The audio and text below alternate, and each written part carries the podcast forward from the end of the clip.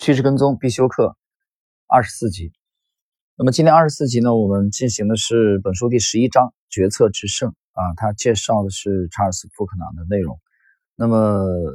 非常非常简短啊，我们大概只有两个很简短的小节啊，就结束啊第十一章的内容。当然，其实本书的内容也已经进入了尾声啊。本书总共也只有，其实正文部分只有十二章啊。我们来看这个今天的简短的内容。靠本能难以做出好决策。你没必要对狩猎与采集的概念做什么学术研究。任何一个逛过现代化零售超市的人都知道，精明的广告商和营销人员会把走道全部塞满，供我们狩猎和采集食物。财富世界五百强公司现在已经开始通过人类学家来研究消费者行为，以给予我们更多实际上并不需要的满足感。这就是我们现在所面临的状况。效率和人类并不能够真正的协调共处。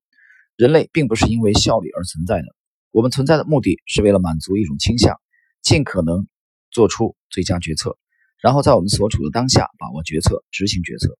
即使这会让我们暂时退步，我们也完全不会在意。实际上，我们经常会长久地去坚持一件糟糕的事情，直到最终崩盘，我们才会真的放弃，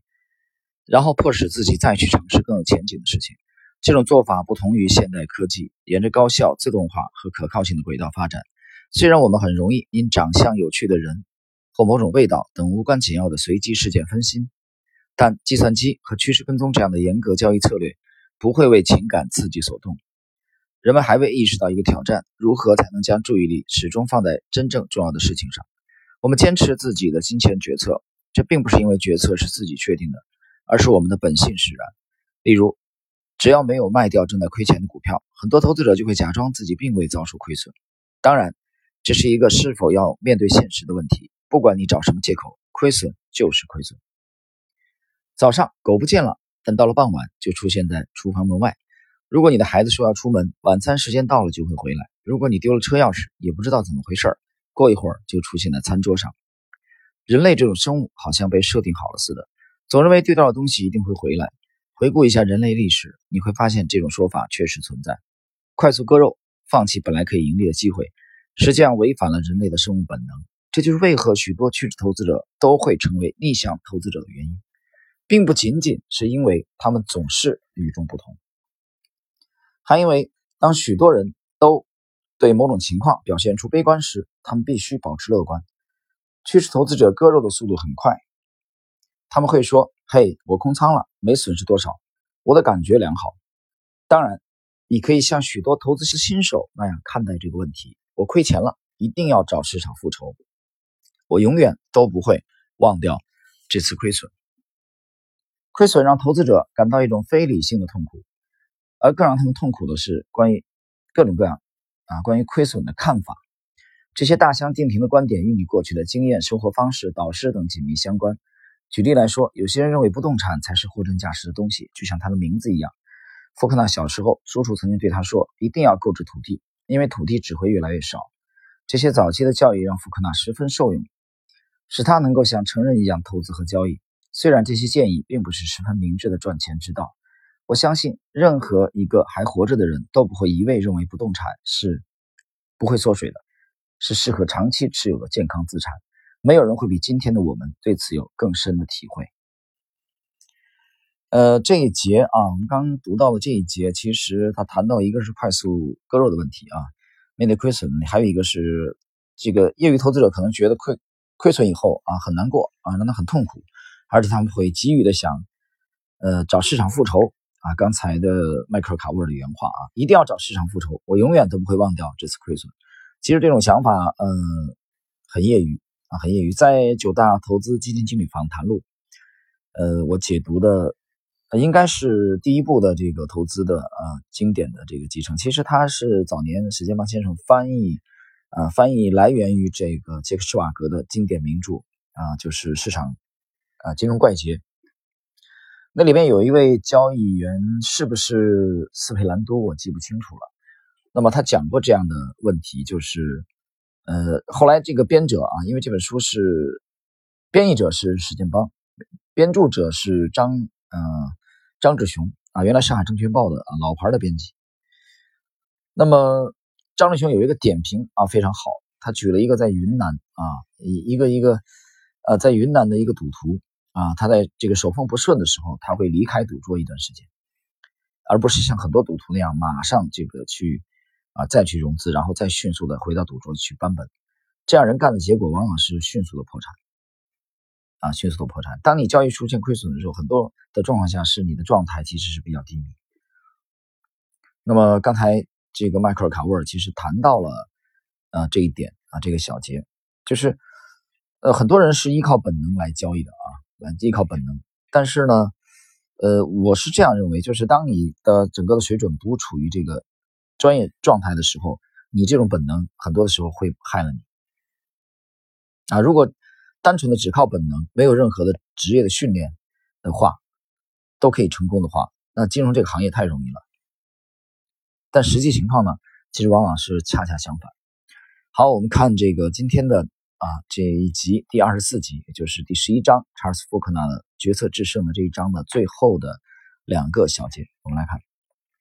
当今的金融体制太落后了。早年的福克纳通过商品和货币交易。赚得了可观的收益。有一天，他把父母叫在一起，跟他们分享他的成功，还提到了那些赚到的美元。他的母亲很快地说：“你马上就把这些钱存到银行去吧。”在福克纳父母的头脑中，银行是最安全的地方。你或许会想，银行？我才不会把钱存银行呢，那地方并不安全。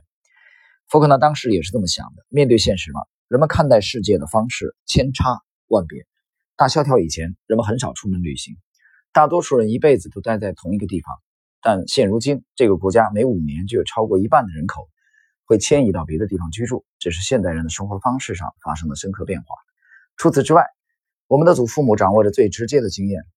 仔细想想这个问题，你会发现，今天大多数人的经验都是虚拟或间接的。也就是说，在你观察股价的时候，股票其实离你很远，它只是个抽象的概念，而实际上你交易的是那些实实在在的股份证明书。今天谁手上还会拿着股票凭证？这一系列的变化影响了当前的思维、想象和信念。很多人认为这些变化都是积极的，不会产生什么意外的后果。福克纳却不这么看。他认为，啊，他并不认同股票市场已经变得民主化。有些投资是在持有人完全不知情的情况下进行的。人们往往并不知道他们的养老基金和共同基金都在做着怎样的投资。说到养老基金，基金经理们是通过操盘赚到的钱，比他们为投资人赚到的钱还多。共同基金的问题也很严重，有些共同基金可能十年都没赚到任何收益，但基金经理们拿到了数十亿佣金，这个体制太落后了。这点我之前分析过啊，其实有很多的这个基金，它其实靠管理费活着，它其实并不是特别的在意啊客户赚钱没有，它只要不帮客户大规模的亏钱，他们理想的状态也就是小赢，帮客户小赢或者是小亏，这样的话，他依靠管理费，依靠规模。啊，依靠管理费就可以活下来。当然，这种其实我们觉得是一种啊啼笑皆非的呃这种这种方式。真的有实力的这个基金，呃，这个资管人士，其实上他是通过绝对收益啊来明显的跑赢这个指数啊，明显的跑赢市场，呃，来获取绝对收益，从从而获得自己啊应得的那部分利润啊，哪怕他们的啊提的点数稍微高一点，但是管理费这个的确是不太合理的事情。好了，那么我们来看，呃，本章的最后一小节，寻找航行方向比控制河水流向更重要。看看周围的世界，一切都离不开金钱。要想回归自然，你得花钱租地搭一顶帐篷，不花钱办理狩猎许可证，你就没法打猎。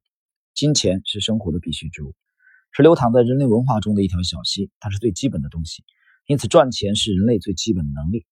如果你投资和交易不动产、股票、商品、期货、ETF 等不同类别，你会如何对他们进行估值？你会像吉姆·罗杰斯或沃伦·巴菲特那样关注他们的基本面信息吗？你会把公司的资产负债表撕得粉碎，然后仔细研究那些隐秘的传闻吗？公司的 CEO 是谁？市盈率是多少？这些方法已经过时了。你要寻找啊，重新寻找方向。你可以做个大致的总结：这些问题的共同之处是什么？换句话说，市场的共性在哪里？大家注意啊，迈克尔·卡沃尔这里提了市场的共性。共性这一点，在我整个的专辑里面，包括已经被啊小编合写的专辑里边，那两百多集的节目里边，我想这个词汇是非常高频的啊。我一直在讲共性，共性。今天迈克尔·卡沃尔在这里啊，再一次的写到了市场的共性在哪里？趋势交易者将价格视为最大的差别，他们所有人都同意这个观点，这是一种截然不同的思路。当你进入趋势交易者的世界后，你会发现他们其实也没有多少故事。在购买股票之前，趋势交易者并不在乎这家公司 CEO 的婚姻或家庭生活，他们对外部因素不感兴趣，他们只需要价格数据。这一点并不适合新手和批评者，他们会说：“好吧，我对那些诱导性的故事一无所知，因此我不会对此做深入的思考。”他们对这种趋势新思维采取视而不见的态度。多年以前。福克纳在一次试图说服人们转变观念的会议上遇到埃德·塞克塔。塞克塔向参会者宣称，上涨是市场的属性。福克纳暗自想着，这个家伙的用词也太小心谨慎了。他什么故事都没讲，甚至想都没想过。但每个人都想知道市场为何会上涨。福克纳看到了塞克塔的细致和深度，这是个很大的收获。一名成功的叙事交易者要在内心树立这样的观念：你只是一个大系统中的一份子。这世界不等于你的世界，你处在一条流动的河中，搞清楚如何才能在河水中航行，比控制河水的流向重要的多，因为你无法控制河水的流向，主宰那些驾难以驾驭的东西是不可能的。但除非你处在下降趋势中，否则没必要为了赚钱去控制所有的事情。呃，最后一句话啊，我觉得其实无论是上涨趋势、下降趋势，你都不可能控制所有的事情，所以你必须得学会放弃啊，这是第一。呃，我读今天内容的这个感受，尤其是最后一小节。第二点，他讲的是寻找航行方向比控制河水流向更重要啊，因为你无法改变河水的流向啊。啊，这句话是一句很老实的话。那也就是说，我们得顺应趋势，河水流向就是趋势。我们就以今天的啊这个近期的 A 股的表现吧，大家会知道，当你的这个配置的呃方向，你的这个仓位没有跟随市场的主流的时候，那么你的这个标的就。至少阶段性的会被市场边缘化，啊，就很难这个明显的跑赢市场，超越这个平均收益。所以，我们通过什么来这个去寻找航行的方向？我们通过这个其实主流资金的流向，但是寻找主流资金的流向，这是一句非常古老、很俗的话，其实啊，很俗，很多人都已经听腻了。但是它其实是有。嗯，很深的这个市场的，嗯，这个意义，大家想一个道理啊，就比如说我们如果是这个散户个人投资者单一的啊这些力量散，为什么散？我经常讲一盘散沙，它一直是不统一的。那你去散户的力量去推动啊，推动一个行业啊，一个板块啊，或者一个股票是很难的啊。比如在大牛市的后期啊，在这个主力出货的这个阶段，那么通过散户的力量在短期内影响这个。一个标的的这个股价短期的波动，这是有可能的，但是通过散户的力量啊，去影响一个个股的中长期的走势，这是这是几乎是不可能的啊，不可能实现的。所以，那么最后市场的真正的走势的推动性，一定是是这个市场当中的决定性的力量。我经常讲是众人拾柴火焰高的市场的合力推动它。那么很简单，那作为一个这个趋势跟踪者啊，我们是一个趋势，我们是顺应趋势的。也就像河水流向一样，我们改变不了它，我们很难改变它，那我们只能顺应它。那我得找到市场的主流的资金的流向，再往哪个方向流。关于这一点，在从这个国庆之后啊，国庆回到这个家中之后，我连续在星球啊写了几篇的随笔，尤其是我们对整个的四季度的展望啊，包括明年初的展望当中呢，呃，我们去通过模型啊，Lexi L X Z。去锁定了这么几个啊主攻的方向，这么几个主攻的这个行业，那么这几个行业啊在近期的表现都还是不错啊。相对来说，我其实，在前两天我有一个更新啊，星球刚有有一个随笔的更新，里面我们做了一个微调啊。我们其实这个检索或者跟踪的这几个行业当中，其中只有一个行业有个小的变动啊，你做了一个修正啊。通过文字，这个星球里边的大家可以看得很清楚。那么星球呢？这个我已经也把它更名了啊，星球把它更名为就叫半木红啊，跟这个统一起来啊，就是跟我这个栏目的名字是统一起来的。那这里面我们通过它来跟踪市场的主流的方向，只有你的这个仓位配置到，首先配置考虑配置到主流的方向，那么你至少拿到了一个贝塔啊。至于说在贝塔之中你还不满足啊，你想提升，那么是阿尔法的问题了啊，那就是在。超越这个平均收益，那么需要你对个股把握非常的精准啊，你要去有能力去把握龙头的啊这种能力。但是即使是这样，大家想一想，很多人其实主流的流向他都弄不清楚啊，在在这个比如说我们去年啊去年的上半年啊的重仓的这个这个这个标的啊，它在当时我们筛出了两个主流的行业当中的这个标的，这还有个 ETF 啊个股当中。我们选了其中的一只啊，我们重仓了其中的一只，那么三个月左右的时间，这只的这个这个盈利的幅度超过了百分之七十几，而另外一只大概是百百分之五十几。虽然它们都属于主流，那么这里边就是就是差异的问题了，就是你你要考虑啊，同样的这个这个行业当中哪些啊是有可能具备超超额收益的。然后去年下半年市场发生了较大幅度的下跌，那么到今年啊到今年，那从我们在前不久。啊，在确切的说是这个暑假啊，暑期的这个前后，我们对去年底啊建仓重仓一路持有的这个标的获利了结了啊。虽然它现在也创新高，但是我们找到了新的目标，啊，新的方向。那我们其实现在立足于现在整个的二零一九年的行情的结束，其实也只有短短不到这个啊两个月的时间啊，已经其实不到两个月了。那其实更多的是要为明年考虑了啊，因为二零一九年的行情。总共不到四十个交易日，嗯，我们经常会想啊，你比如说我们现在去去去交易的一些品种啊，交易的一些品种，这两年其实有几有那么几只，最长的一个我看了一下，我们跟的跟踪的时间，在我们股票池里面跟踪的时间已经将近四年了，已经将近四年了，最长的一只啊，将近四年是什么概念？大家想一想，三年多的时间啊，一年一年至少有五十个交易周。啊，三年的话就有一百五十个交易周，啊，再加再加个半年的，就是一百一，差不多有一百七八十个交易周，啊，我们在跟踪，就比如说这其中的一到两个，但是在这期间我们几乎是没什么交易，或者或者说偶尔的只试错的，那么仓位很轻的侦查性的，啊，结果小幅度这个盈利或者小幅度亏损，结果它没有达到我们要求的市场的那种强度，我们就快速的脱离它，然后继续等待，又回归这个。防守去等待它，啊，对这个个股是防守，就是没有再再去重仓它，然后等待时机成熟，啊，我们才仓位比较重的介入它。但这个等待其实对这个个股而言是非常漫长的，啊，这个时间跨度啊几乎是达到了四年。那么这种耐心，我想不是散户可以承受的。但是也就是恰恰是因为有了这种耐心，因为有了对整个。这个体系交易体系模型的这种自信啊，我们才有底气在市场的长跑当中啊，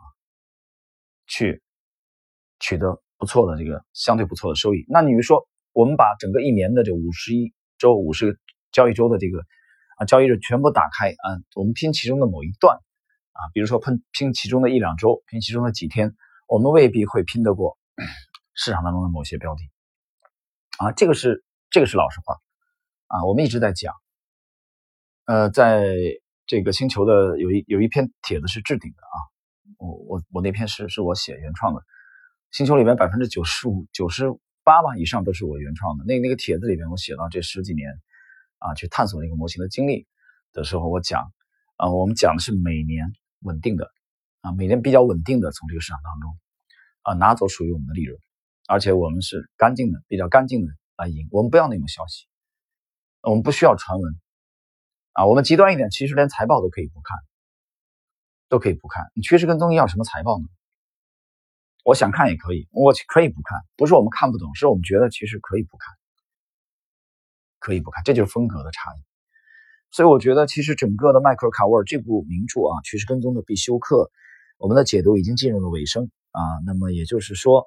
在下一集开始啊，我们进入了这个第十二章，本书第十二，也就是正文的第最后一章啊，传奇交易大师啊，这里边其实涉及到了这个埃德塞克塔啊，我们其实一集的内容啊就可以基本上就可以结束本书了啊，我们把它放在下一集啊，第二十五集。总体来说，我想说的是，呃，趋势跟踪它的这个风格是非常的鲜明啊，非常个性化的。我想这个随着在呃，在海外的这些年的这个普及啊，尤其这十多年来，趋势跟踪其实也越来越深入人心啊，其实有一些个人个人投资者，我觉得这个方啊这种风格其实啊也是他们可以考虑的，因为我从来不否认这个价投啊价值投资的啊巨大的魅力啊和他的这个成功的呃这这些呃这些大师们啊，我们是非常的认同，这这是第一点。第二点，但是我们风格跟他是有更有区别的啊，跟他们是有区别的，但跟他们的共振我也讲了。那上一次的这个江涛采访，这几次我都提到这个问题，但是在买进和卖出啊这两个环节，我们跟他的区别是比较大的。趋势跟踪和这个原教旨主义的价投啊，完全的左侧买是有很大的区别。那我们和他们的这个共振，主要是在持有这方面啊，是有相当程度的这个这个啊共鸣的，是是能引起我们共鸣的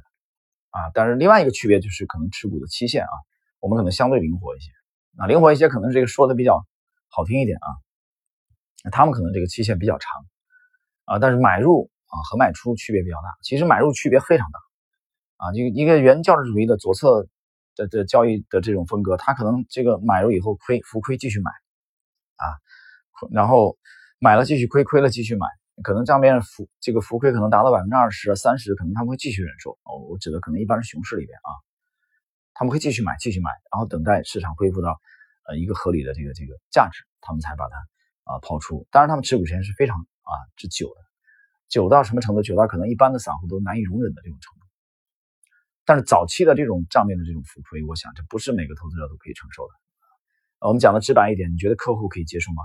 啊，客户就算你啊一百元的股票介入，这股票先跌到五十块，你账面先浮亏百分之五十，后来这个股票啊你又把它持有拿到了这个五百块啊，你账面实际上最终是获利百分之四百。